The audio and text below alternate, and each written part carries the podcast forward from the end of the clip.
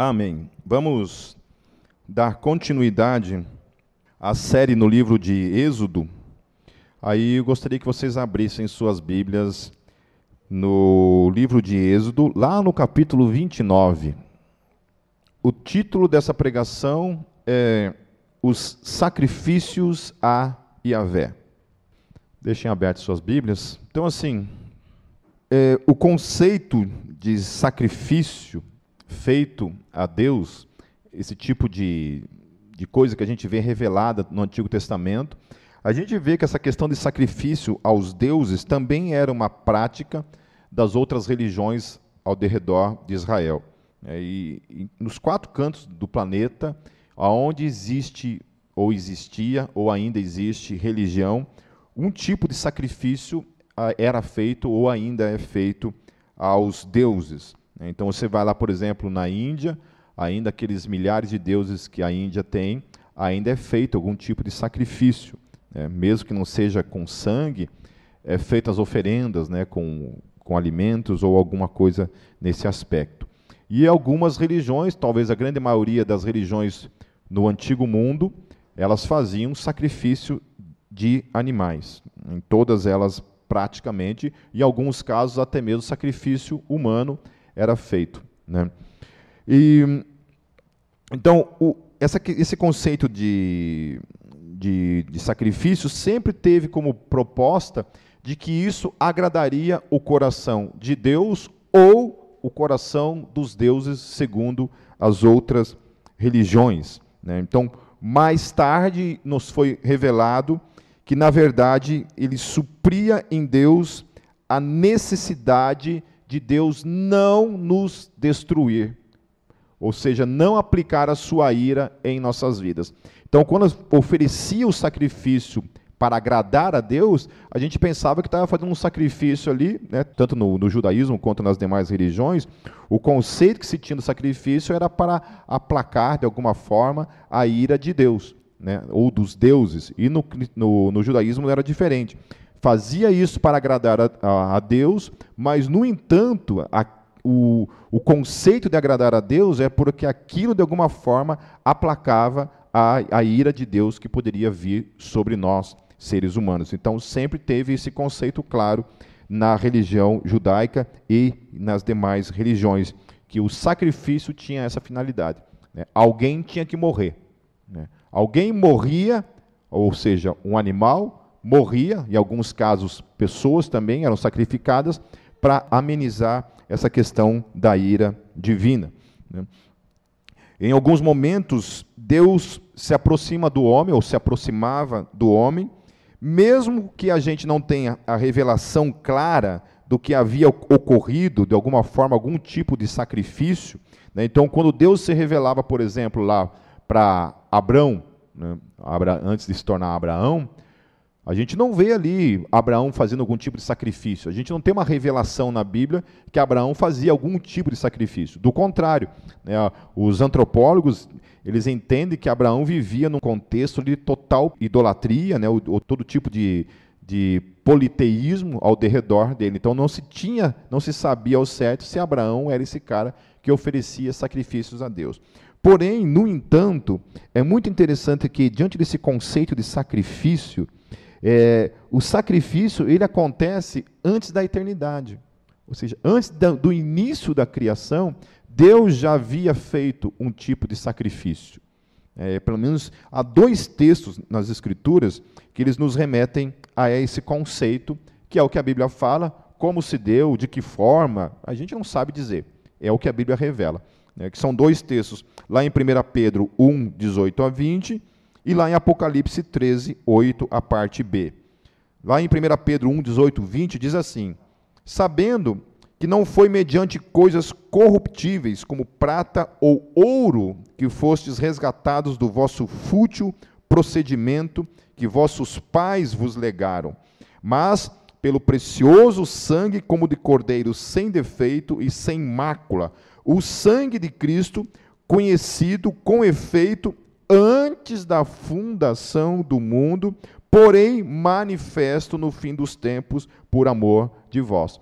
Então, antes de Deus se aproximar de qualquer pessoa, Só era possível essa aproximação de Deus, Deus se revelar a Abel, a Abraão, a qualquer um dos patriarcas, só era possível por causa desse sacrifício que já havia sido projetado e na eternidade já havia acontecido em Deus.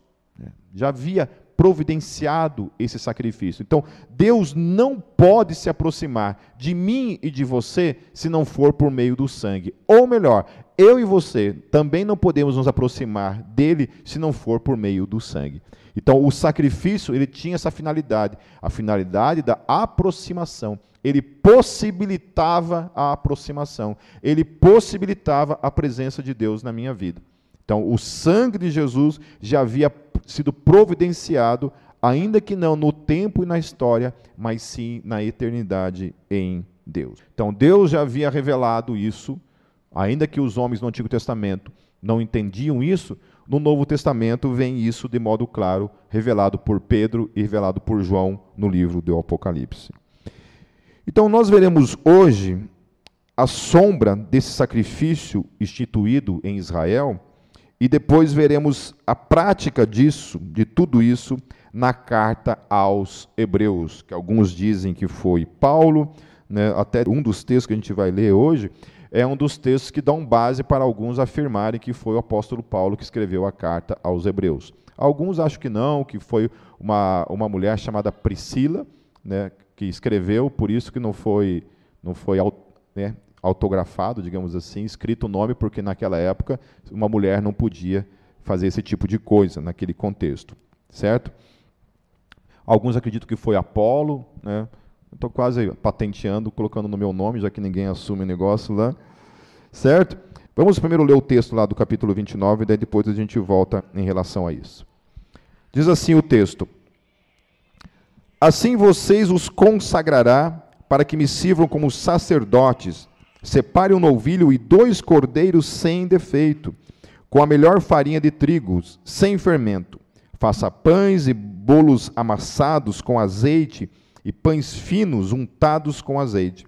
Coloque-os numa cesta e ofereça-os dentro dela. Também ofereça o novilho e os dois cordeiros. Depois traga Arão e seus filhos à entrada da tenda do encontro e mande-os se lavar. Pegue as vestes e vista Arão com a túnica e o peitoral. Prenda o colete sacerdotal sobre ele com o cinturão. Ponha-lhe o turbante na cabeça e prenda a coroa sagrada ao turbante. Unja-o com óleo da unção, derramando-o sobre a cabeça de Arão. Traga os filhos dele, vista cada um com uma túnica e um gorro na cabeça. Ponha também os cinturões em Arão e, e em seus filhos o sacerdócio lhes pertence como ordenança perpétua, assim você dedicará Arão e seus filhos. Traga o novilho para a frente da tenda do encontro. Arão e seus filhos colocarão as mãos sobre a cabeça do novilho, e você o sacrificará na presença de Yahvé, dentro da tenda do encontro. Com o dedo, coloque um pouco do sangue do novilho nas pontas do altar e derrame o resto do sangue na base do altar. Depois tire toda a gordura que cobre as vísceras, o lóbulo do fígado e os dois rins com a gordura que os envolve e queime-os no altar. Mas queime a carne, o couro e o excremento do novilho fora do acampamento, é a oferta pelo pecado. Separe um dos cordeiros sobre cuja cabeça Arão e seus filhos terão que colocar as mãos. Sacrifique-o pegue o sangue e jogue-os no, nos lados do altar. Corte o cordeiro em pedaços, lave as vísceras e as pernas e coloque-as ao lado da cabeça e das outras partes. Depois queime o cordeiro inteiro sobre o altar. É o holocausto dedicado a Yahvé, é a oferta de aroma agradável dedicada a Yahvé, preparada no fogo. Pegue depois o outro cordeiro Arão e seus filhos colocarão as mãos sobre a cabeça do animal, e você o sacrificará. Pegue do sangue e coloque-o na ponta da orelha direita de Arão e dos seus filhos, no polegar, na mão direita e no pé direito de cada um deles. Depois derrame o resto do sangue nos lados do altar. Pegue então um pouco do sangue do altar e um pouco do óleo da unção e faça aspersão com eles sobre Arão e as suas vestes, sobre seus filhos e as vestes deles. Assim serão consagrados ele e as suas vestes, e seus filhos e as vestes deles. Tire desse cordeiro a gordura, a parte gorda da cauda, a gordura que cobre as vísceras, o lóbulo do fígado, os dois rins e a gordura que o envolve, e a coxa direita. Este é o cordeiro da oferta de ordenação. Tire da cesta de pães sem fermento um pão, um bolo assado com azeite e um pão fino. Coloque tudo nas mãos de Arão e de seus filhos e apresente-os como oferta ritualmente movida perante Yahvé. Em seguida, retome-o das mãos deles e queime os pães no altar com o holocausto de aroma agradável a Yahvé. É a oferta dedicada a Yahvé, preparada no fogo. Tire o peito do cordeiro para a ordenação de Arão e mova-o perante Yahvé como gesto ritual de apresentação. Essa parte pertencerá a você. Consagre aquelas partes do cordeiro da ordenação que pertencem a Arão e a seus filhos, o peito e a coxa movidos como oferta. Essas partes sempre serão dadas pelos israelitas a Arão e a seus filhos é a contribuição obrigatória que lhes farão das suas ofertas de comunhão a, a Yahvé. As vestes sagradas de Arão passarão aos seus descendentes, que com elas serão ungidas e consagrados. O filho que o suceder como sacerdote e vier à tenda do encontro para ministrar no lugar santo, terá que usá-las durante sete dias. Pegue o cordeiro da ordenação e cozinhe a sua carne no lugar sagrado à entrada da tenda do encontro, Arão e seus filhos deverão comer a carne do cordeiro e o pão que está na cesta. Eles comerão dessas ofertas com, com as quais se fez propiciação para sua ordenação e consagração. Somente os sacerdotes poderão comê-las, pois são consagradas. Se sobrar da carne do cordeiro da ordenação ou do pão até a manhã seguinte, queime a sobra, não se deve comê-la, visto que é consagrada. Para a ordenação de Arão e seus filhos, faça durante sete dias tudo o que lhe mandei. Sacrifique o um novilho por dia como oferta pelo pecado, para fazer propiciação. Purifique o altar, fazendo propiciação por ele, e unja-o para consagrá-lo. Durante sete dias, faça propiciação pelo altar, consagrando-o então o altar será santíssimo, e tudo que nele tocar será santo. Eis o que você terá que sacrificar regularmente sobre o altar. A cada dia, dois cordeiros de um ano. Ofereça um de manhã e o outro ao entardecer. Com o primeiro cordeiro, ofereça um jarro da melhor farinha misturado com um litro de azeite de olivas moídas e um litro de vinho como oferta derramada. Ofereça o outro cordeiro ao entardecer com uma oferta de cereal e uma oferta derramada como de manhã. É oferta de aroma agradável a Yahvé, preparada no fogo. De geração em geração, esse holocausto deverá ser feito regularmente à entrada da tenda do encontro diante de Yahvé. Nesse local eu os encontrarei e falarei com você. Ali me encontrarei com os israelitas, e o lugar será consagrado pela minha glória. Assim consagrarei a tenda do encontro e o altar, e consagrarei também Arão e seus filhos para me servirem como sacerdotes. E habitarei no meio dos israelitas, e lhes serei o seu Elohim. Saberão que eu sou Yahvé, o seu Elohim, que os tirou do Egito para habitar no meio deles. Eu sou Yahvé o seu Elohim. Eu gosto de ler esses textos assim, que são meio maçantes, né? Porque são de detalhes, às vezes a gente até passa o olho por cima, não consegue prestar muita atenção nos detalhes, porque talvez seja a única vez na tua vida que você vai ler ele. Provavelmente tem gente que nunca vai ler a Bíblia inteira, né, que pode estar aqui presente ou que está ouvindo pela internet. Então, pelo menos uma vez na vida eu fiz você ouvir esse texto. Então, já cumpri a minha missão, né? Porque realmente eh, são, principalmente assim, quando a gente chega lá no, naqueles livros de Levíticos, livros de números, né, a gente já quer pular essa parte, né? É difícil ler esses livros, porque tratam a questão das tribos, lá, o número de pessoas, né? Então, parece não ser uma coisa muito interessante. Mas a, a própria Bíblia fala que toda a escritura ela serve para instrução e para edificação. Então, o propósito pelo qual Deus escreveu isso, nós não sabemos, né, em alguns momentos ali. Mas aqui, nesse momento aqui, é algo diferente. A gente vai aprender algumas coisas com esse texto, que parece ser um texto assim, que não tem nada para falar com a gente. Está falando de sacrifício, de sangue derramado, de animais sendo sacrificados, de, de vestimentas. Né? Então, nós temos aqui todas as especificações dadas por Deus, não por um homem, mas Deus dá especificações de como o sacrifício deveria ser feito. Desde os tipos de animais e alimentos que deveriam ser usados, e até mesmo as vestimentas que deveriam serem usadas durante o rito. Ou seja, Deus estabelece o tipo de animal, então não é qualquer tipo de animal, é um tipo de animal que deve ser usado, é um tipo de alimento que deve ser usado, e deve se apresentar diante dele com um tipo de vestimenta.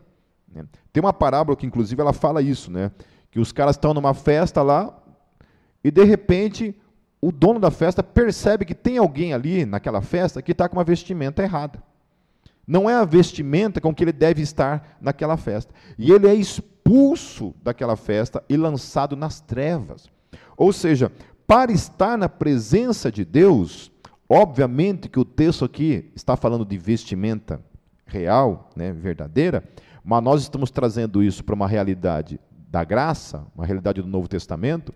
Para estar na presença de Deus, é necessário um tipo de vestimenta, um tipo de cobertura, um tipo de, de roupa para estar na presença de Deus, que é qual? É aquela trazida sobre o manto da graça sobre as nossas vidas. Que não tem nada a ver, obviamente, com uma calça, com camiseta, com coisas materiais, mas tem a ver com isso. Nós estamos diante de Deus possibilitados pelo sangue de Jesus para estar com essas vestimentas brancas diante de Deus.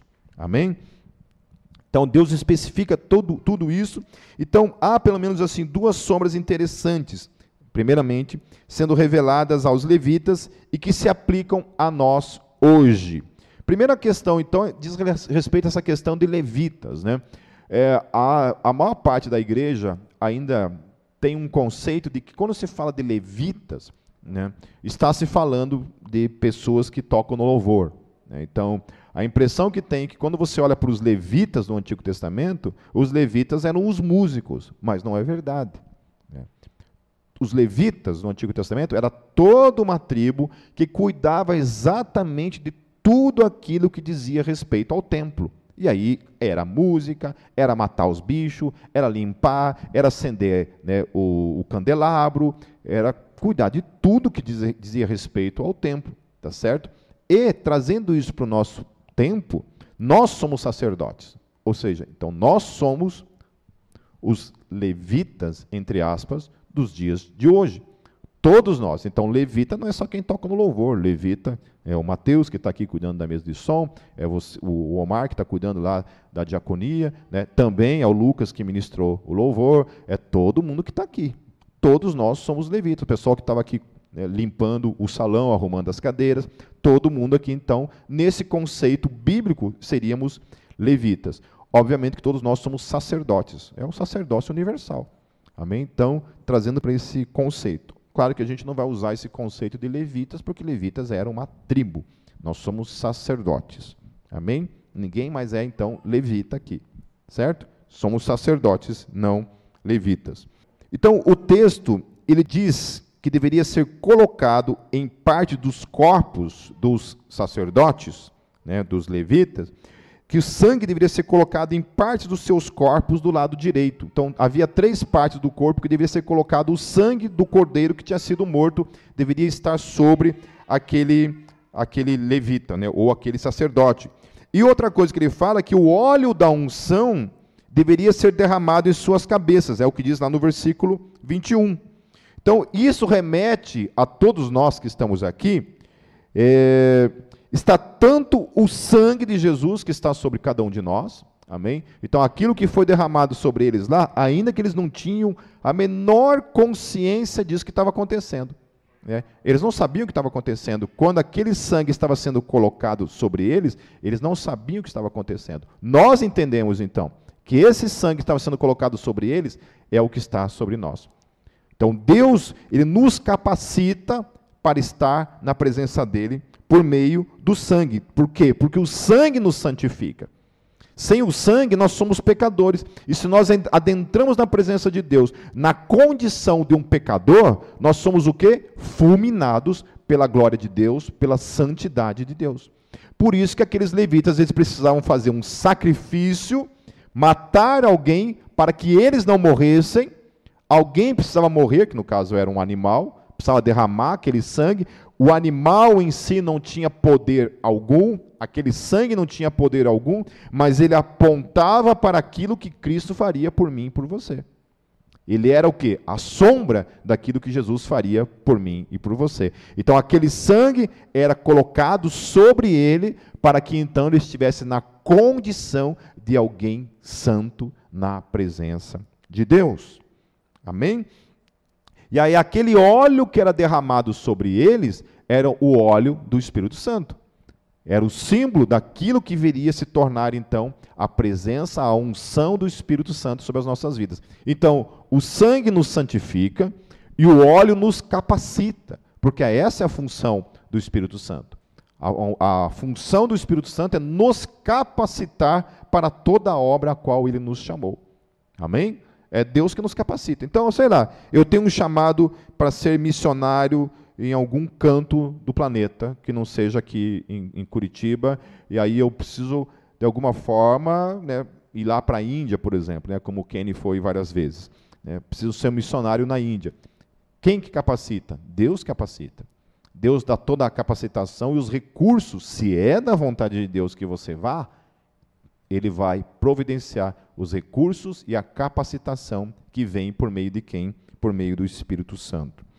Então, outras duas sombras que o texto aponta dizem respeito aos dois lugares que Jesus ofereceu o seu sacrifício.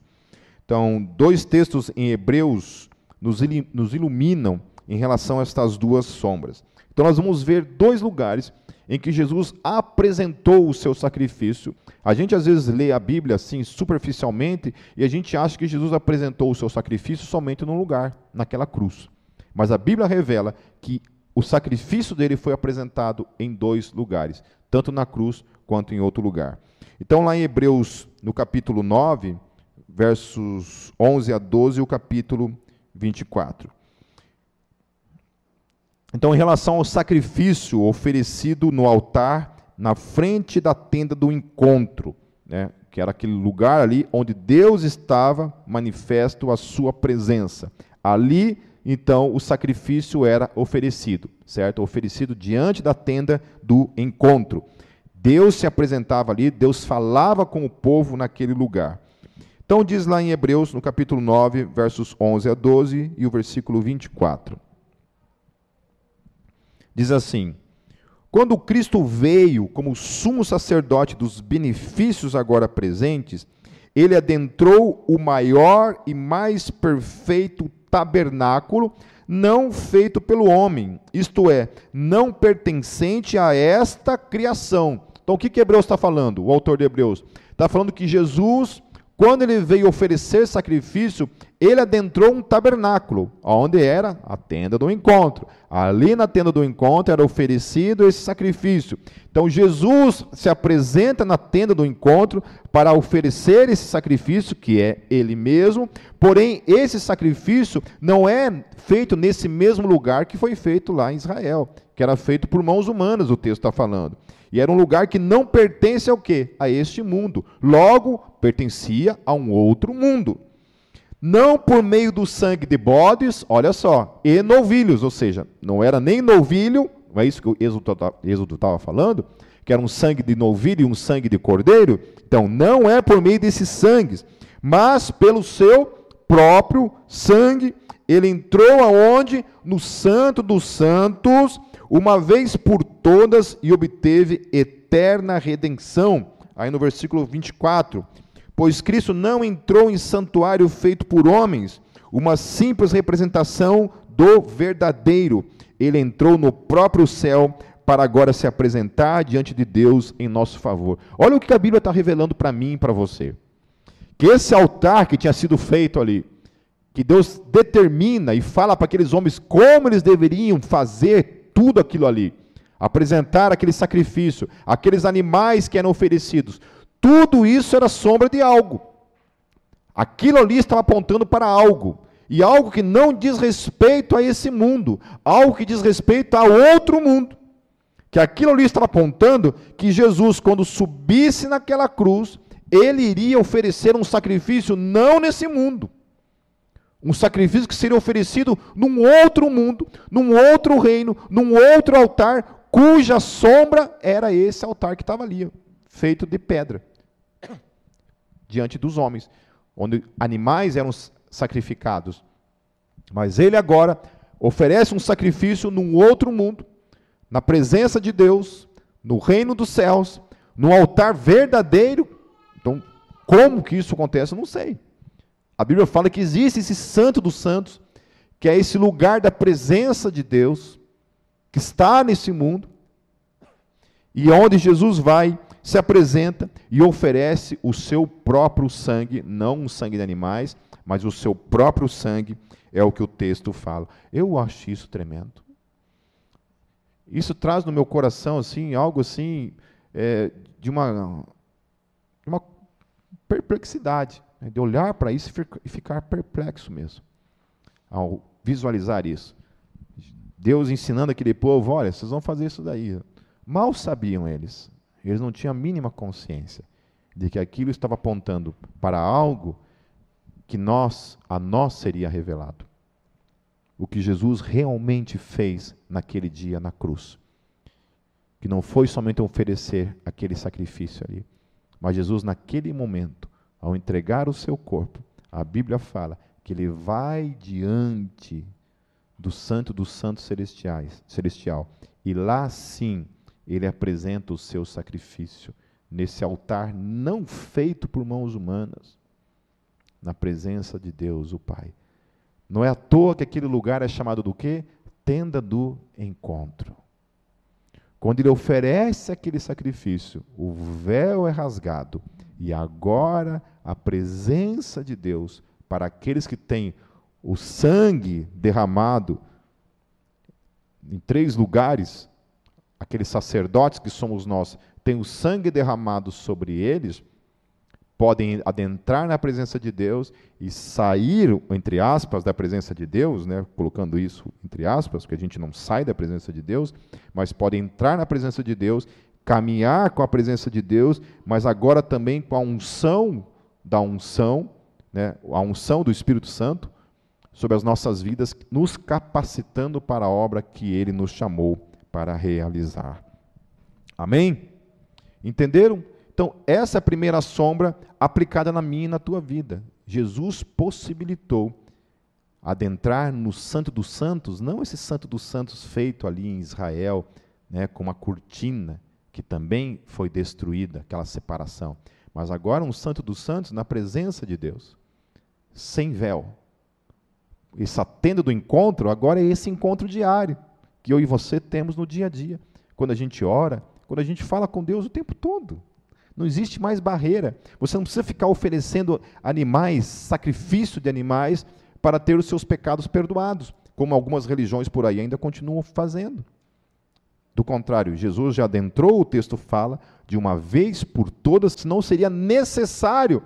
O tempo todo ele está entrando lá para pagar o nosso pecado. Não, mas ele entra uma única vez.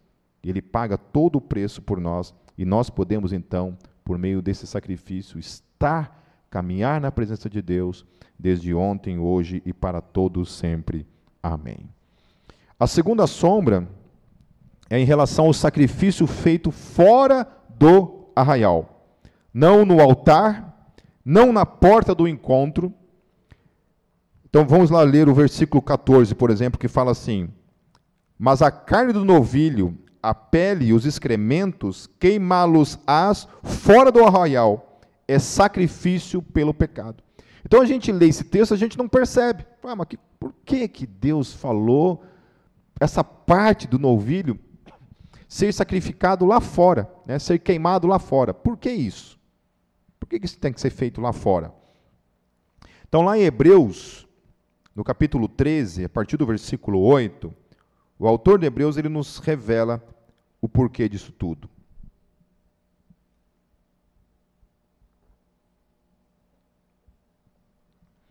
Diz assim: Jesus Cristo é o mesmo ontem, hoje e para sempre. Amém?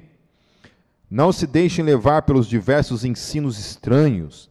É bom que o nosso coração seja fortalecido pela graça e não por alimentos cerimoniais, os quais não têm val valor para aqueles que os comem. Nós temos um altar no qual não tem direito de comer os que ministram no tabernáculo. Olha o que ele está colocando aqui agora. Esses que estão ali comendo do altar, ou seja, aqueles levitas, aqueles sacerdotes, que continuaram comendo ainda até pelo menos no ano 70, né, ano Domini, eles permaneceram comendo naquele altar, até que então aquele altar foi definitivamente destruído, né, não sobrou pedra sobre pedra, tudo foi destruído, o sacrifício foi finalmente extinguido da face da terra, pelo menos em Israel, acabou aquilo ali. Ele está falando que aqueles ali que se alimentavam, eles não se alimentam do mesmo que nós nos alimentamos. É o que o autor está falando. Então, nós temos um altar do qual não tem direito de comer os que ministram no, no tabernáculo. O sumo sacerdote, ele leva sangue de animais até o santo dos santos, como oferta pelo pecado, mas os corpos dos animais são queimados fora do acampamento. Ele está falando. Lembra que estava lá em Gênesis, em Êxodo, desculpa, falando a mesma coisa. Assim Jesus também sofreu fora das portas da cidade para santificar o povo por meio do seu próprio sangue. Aí está falando do segundo sacrifício, então. Um, um, sacrifício é feito no Santo dos Santos, na presença de Deus, no altar celestial. O texto estava falando. Agora ele está falando de um outro sacrifício que Jesus oferece o seu corpo fora de Jerusalém fora do tabernáculo, fora das portas da religião.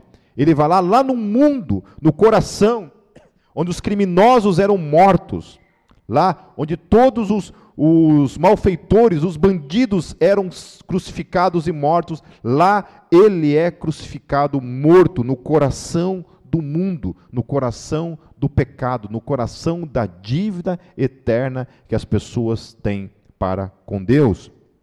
Portanto, saiamos até ele, fora do acampamento, suportando a desonra que ele suportou, pois não temos aqui nenhuma cidade permanente, mas buscamos a que há de vir. Qual que é essa cidade que há de vir? Essa mesma cidade onde Jesus adentrou nesse tabernáculo, nesse santo dos santos, onde ele ofereceu o seu sangue, essa mesma cidade, então nós não temos nenhuma cidade permanente nesse mundo. Todo esse mundo, seja por Covid, seja por qualquer praga, meteoro, qualquer coisa, sempre quando aparece a promessa de um meteoro acertar a Terra, eu torço para que isso seja verdade. Eu fico, puxa, mas de repente, se acontecer mesmo, Jesus se obriga a voltar de uma vez. Né? Mas sempre assim, sempre quando eu vejo que esse mundo vai acabar, eu fico feliz. Falei, glória a Deus, já, já passou, já deu, já venceu a, o tempo desse mundo. Né? Eu não sei como é que Deus ainda suporta esse mundo. A Bíblia fala da taça da iniquidade. Até algumas pessoas essa semana, várias pessoas vieram me perguntar a respeito desses fenômenos e tudo que tem acontecido eh, em relação a nível mundial, né, essas coisas que essa pandemia trouxe, em, em questão assim até mesmo né, apocalíptica, tal, né, será que não é o fim, Pipe? Né, não é o fim? E o que eu respondi para algumas pessoas é o seguinte: a Bíblia fala de duas coisas que apontam para a questão escatológica, ou seja, para a questão da vinda de Jesus, e que são duas coisas principais que você tem que estar atento. As demais coisas já aconteceram no tempo e na história. Pragas, guerras, o esfriamento do amor, né, a desvalorização né, da, da moralidade, todas essas coisas aconteceram. Cada geração achava que o mundo ia acabar na sua geração. E por que, que não acabou? Porque há duas coisas que não aconteceram ainda no tempo na história. E que precisam acontecer antes de Jesus voltar. Que é uma delas. Paulo fala assim: quando disserem a paz e segurança, virá repentina destruição. Então fique atento a isso. Fique atento a isso. Então, o negócio nosso é orar para que haja paz e fazer a nossa parte. Quando dá guerra, ih, desista. Putz, guerra de novo. Jesus vai demorar mais um pouquinho, então. Agora, quando vier paz, aí você começa a confessar teus pecados rapidinho. Põe a tua vida em dia, porque a coisa está pegando. Agora, tem uma outra coisa que acontecerá também, e que a Bíblia fala que não acontecerá. Jesus não voltará até que se revele o filho da perdição, o iníquo, que se volta contra tudo aquilo que é de Deus, o anticristo. Desde criança, a igreja nomeia alguém como anticristo. Primeiro era o Papa João Paulo. Aí era o George Bush. Aí depois era o Bin Laden. Depois era o cara da Rússia lá, o, esqueci o nome dele lá, o, o Gorbachev. Era ele. Né? Aí, esses tempos, era o outro da Rússia lá, o que está agora lá, como é que é o nome dele? O Putin. É, Putin. É, era ele. Daí já falaram que era o Trump. Daí acho que até o Bolsonaro já está nessa lista aí de, de anticristo aí. Né? Então cada geração aí está levantando um como anticristo. O que eu sei, queridos, é que a Bíblia fala que vai se revelar. E quando se revela, não é uma coisa assim que vai ficar dúvida. Para mim, eu tenho que nós vamos ter certeza de algo. Então fique esperto com isso. Enquanto não se revelou, ah, Pipe, Será que não é? Ah, não sei, querido. Entendeu? Você nem gosta de ficar especulando aí, falando que é, que não é, não é muito comigo. Entendeu? Eu gosto de ter certeza das coisas. Entende? Se é, quero ver. A hora que ele falar que é, beleza, então é. Né? Até concordo com ele. Falou, oh, que bom, demorou, né, filho? Estava na hora né, de você aparecer para esse mundo acabar de vez. Então fique esperto com essas duas coisas, sabe? Quando falarem a paz e segurança, olha, já se ajoelhe, né? já confesse tudo ali, Conserta a vida com Deus rapidinho, que o bicho vai pegar. Paulo fala isso, quando disserem a paz e segurança, verá repentina destruição. E também a questão do anticristo, que vai se manifestar. Alguns acham que o anticristo é um espírito, né, alguma coisa, tem, tem eh, a Bíblia fala do filho, do, do filho da perdição, do iníquo. Então eu penso que é uma pessoa. Exatamente, uma pessoa. Como? Não sei. De que jeito, não sei. Se é o Papa, se é o Bolsonaro, não sei. Né? Não sei. Talvez, vai que, né? Bolsonaro amanhã aí. Por enquanto, não, né? Olha que ele falar de modo claro aí, para alguns já está claro. Né? Para mim, falta ainda assumir, então. É... Voltando. Versículo 15, queridos, para a gente não demorar muito. Prometo que eu vou terminar aí, acho que nos 15 minutinhos. Versículo 15: Por meio de Jesus, portanto, ofereçamos continuamente a Deus um sacrifício de louvor, que é fruto de lábios que confessam o seu nome. Olha só que interessante. Então Jesus ele oferece um sacrifício, e agora o texto está falando que a gente tem que oferecer um sacrifício. Ele já ofereceu por nós um sacrifício, e agora qual é o sacrifício que nós temos que oferecer a Deus? Então a Bíblia agora aqui em Hebreus vai especificar qual o tipo de sacrifício que eu e você temos que fazer para Deus, que é o sacrifício que compete a mim e você, que não é derramar sangue, obviamente, não é matar bicho. Isso aí já foi feito. Foi Jesus. Os animais eram a sombra daquilo que ele faria. O sacrifício que ele deveria fazer já foi feito no céu e fora do arraial, no coração do mundo. E aí que interessante isso, que agora está trazendo para mim o tipo de sacrifício que eu e você temos que fazer. Então, lá no versículo 16: Não se esqueçam de fazer o bem e de repartir com os outros o que você tem, pois de tais sacrifícios Deus se agrada. Olha que interessante. Então, Deus está estabelecendo aqui, por meio do autor de Hebreus, revelando para mim e para você, que sacrifício que eu e você fazemos para Deus. Primeiro, ele está falando de louvor. Isso é um sacrifício. É, quando a gente, pensa em sacrifício, não, é um sacrifício. A gente pensa uma coisa pesada, é uma coisa difícil. Né? Então, a primeira coisa que ele estabelece é louvor. É confissão. Falar, confessar a Deus na sua vida. Esse é o primeiro sacrifício. O outro sacrifício que ele está falando aqui, está falando de fazer o bem e de repartir com os outros o que você tem. Ou seja, você não tem que ser uma pessoa que fica juntando coisas em casa. Nós temos que viver a praxis do repartir aquilo que a gente tem. Né? O, Veríssimo repartiu comigo uns CDs essa semana, né? Muito bom, tá, bom sacrifício, irmão. Gostei do teu sacrifício. Né? Então, isso é um sacrifício. É, você está fazendo repartir com os outros, que Deus sagrado o texto fala. Aí agora voltando lá para o versículo 1, porque eu mudei a ordem, eu acho que o autor de Hebreus errou aqui na hora que fez a ordem aqui, eu estou ajudando ele aqui. Como é eu que vou, vou patentear mesmo o Hebreus meu nome, então já estou fazendo do jeito certo. Então olha só, que ele continua falando sobre essa questão de sacrifícios. Seja constante o amor fraternal. Isso é um sacrifício. Não se esqueçam da hospitalidade.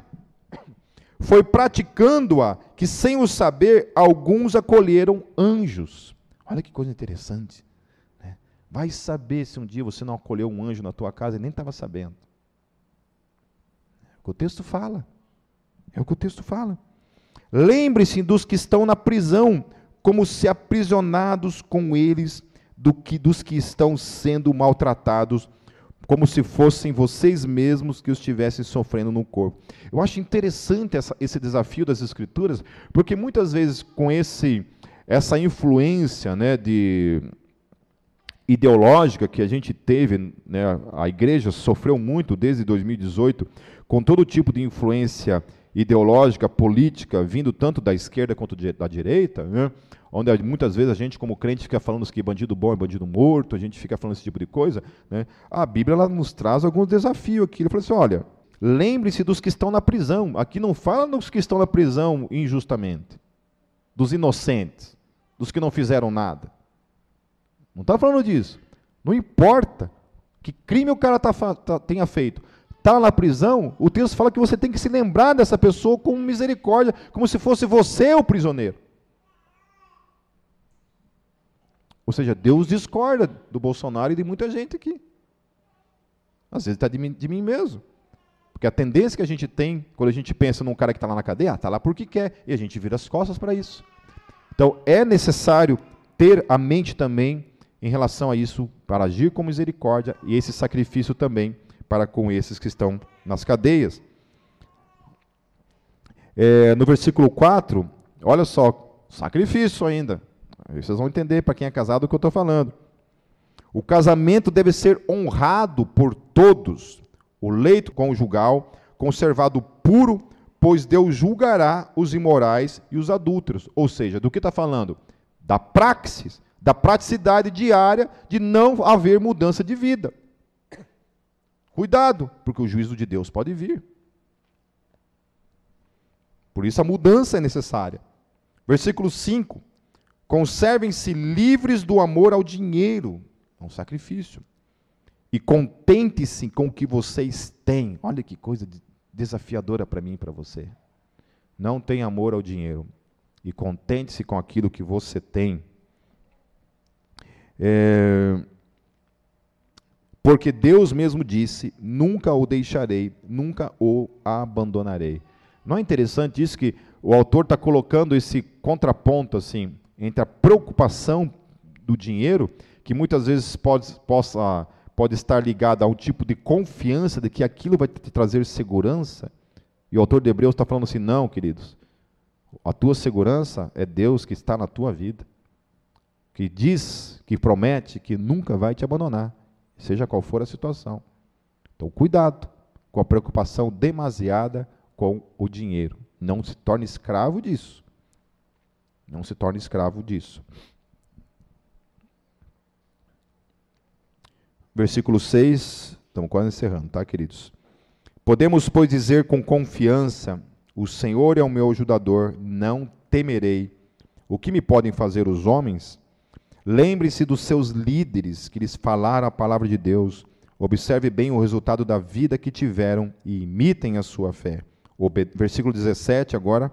Obedeçam aos seus líderes e submetam-se às autoridades deles. Eles cuidam de vocês como quem deve prestar contas. Obedeçam-lhes para que o trabalho deles seja uma alegria e não um peso. Por isso não seria proveitoso para vocês. É interessante esse versículo 17, porque a gente vive muito isso no ministério, eu e a Kátia. Às vezes as pessoas nos procuram para procurar conselhos, e eu não sei por que, que procura. Porque assim, é, geralmente, é, eu, vou, eu, cito uma história que geralmente acontece, já aconteceu várias vezes comigo, mas teve uma situação que aconteceu comigo que foi bem interessante.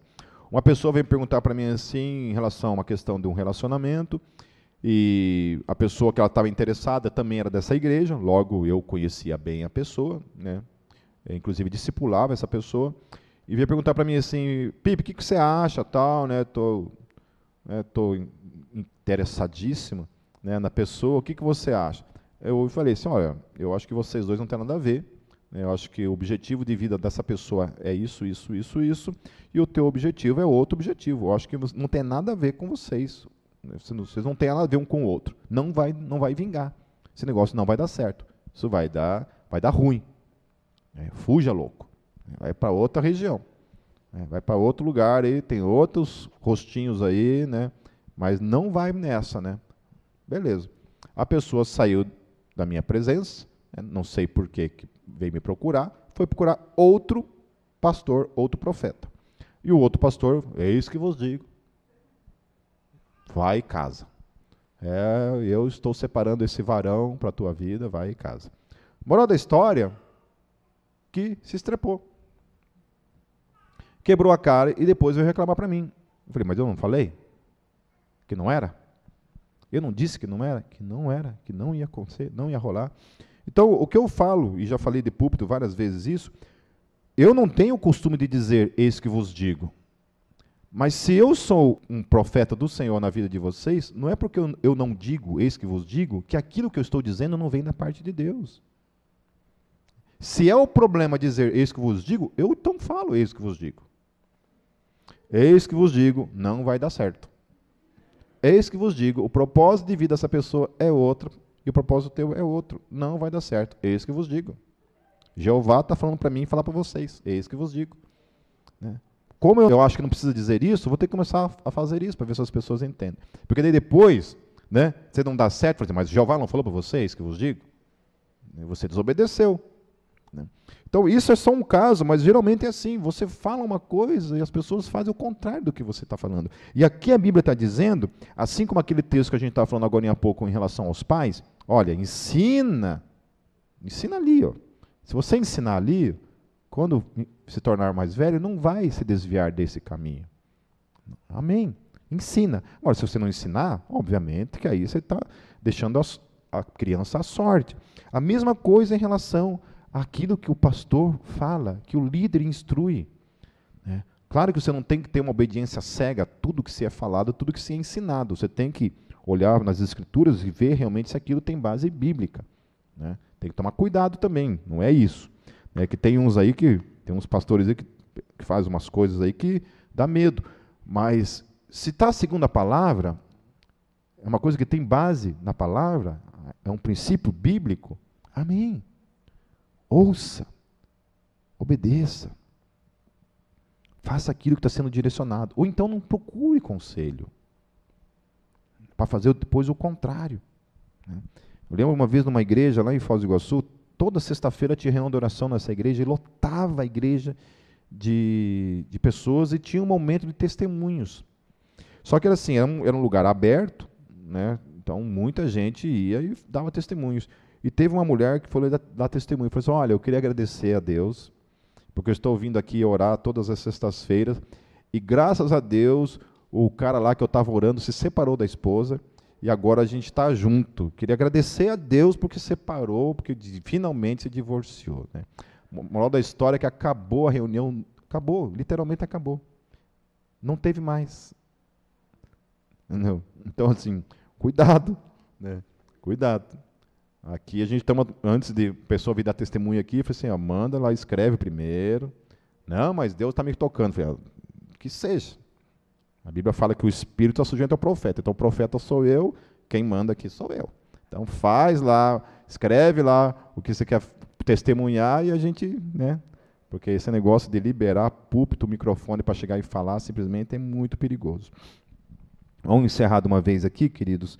É,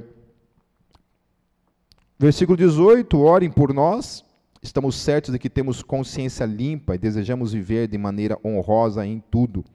Particularmente recomendo-lhes que orem para que eu lhes seja restituído em breve. Aqui começa a apontar por que, que alguns entendem que essa carta é uma carta de Paulo. Porque aqui o autor está falando que ele precisa ser restituído, então possivelmente ele está preso. Certo? E aí o texto continua: O Deus da paz, que pelo sangue da, da, da aliança eterna trouxe de volta dentre os mortos ao nosso Senhor Jesus, o grande pastor das ovelhas, os aperfeiçoe em todo bem para fazerem a vontade dele e operem em nós o que lhe é agradável, mediante Jesus Cristo, a quem seja a glória para todos sempre. Amém. Eu gosto dessa parte de que é Deus quem aperfeiçoa em cada um de nós. Amém. Irmãos, peço-lhes que suportem a minha palavra de exortação. Na verdade, o que eu lhes escrevi é pouco. Quero que saibam que o nosso irmão Timóteo foi posto em liberdade. Se ele chegar logo, iremos vê-lo com ele. Então, essa proximidade com Timóteo também aponta que da possibilidade de que tenha sido o apóstolo Paulo. Saúdem a todos os seus líderes e a todos os santos. Os da Itália lhes enviam saudações. A graça seja com todos vocês. Amém. Então, nós vimos aqui, queridos, três tipos de sacrifícios feitos a Deus dois já realizados e um que precisa ser feito no seu dia a dia. Um realizado na eternidade, no altar celestial, o outro realizado fora do arraial, no coração do mundo, que foi que Jesus fez. E esse que tem muito a ver com aquilo que eu e você precisamos fazer no nosso dia a dia, que são esses sacrifícios de viver uma vida dentro, boa dentro de um casamento, de respeito aos outros, de servir aos outros com os nossos bens, né? não ter amor ao dinheiro, esse tipo de coisa, visitar aqueles que estão nas cadeias, lembrar pelo menos deles, e tudo mais que diz aqui o texto em relação a mim e a você como sacrifício no nosso dia a dia. Amém, meus queridos? Bora sacrificar ao Senhor a nossa parte todos os dias para a glória do nome dele, porque isso compete a mim e a você. Aquilo que Jesus tinha para fazer, ele fez, e agora há sim sacrifícios que são necessários serem feitos todos os dias por mim e por você lá fora, no mundo. Assim como Jesus fez o seu sacrifício fora da religião, o nosso sacrifício é feito lá fora, dentro de casa também, mas também lá fora. Amém? É, alguém me falou esses dias que nunca tinha visto assim Êxodo como uma sombra de, daquilo que Jesus faria. Né? O interessante de estudar Êxodo é isso. A gente vê a sombra daquilo que Jesus faria por mim e por você. O sacrifício nas regiões celestiais, o sacrifício fora do altar e aquilo que é delegado a mim e a você. Senhor Jesus, nós te agradecemos pelo que o Senhor fez por nós. Obrigado porque o Senhor se apresentou nesse altar celestial, adentrou no Santo dos Santos, ofereceu sobre o propiciatório celestial um sangue, não de animais, mas o teu próprio sangue, imaculado, puro, divino, santo, absolutamente santo, ao mesmo tempo que humano. Obrigado porque o Senhor se fez homem. Obrigado porque o Senhor morreu a nossa morte, a nossa culpa, a nossa condenação. Obrigado, Jesus. Obrigado pelo teu sangue que foi derramado. Obrigado pelo teu corpo que foi crucificado, cuspido por causa de cada um de nós.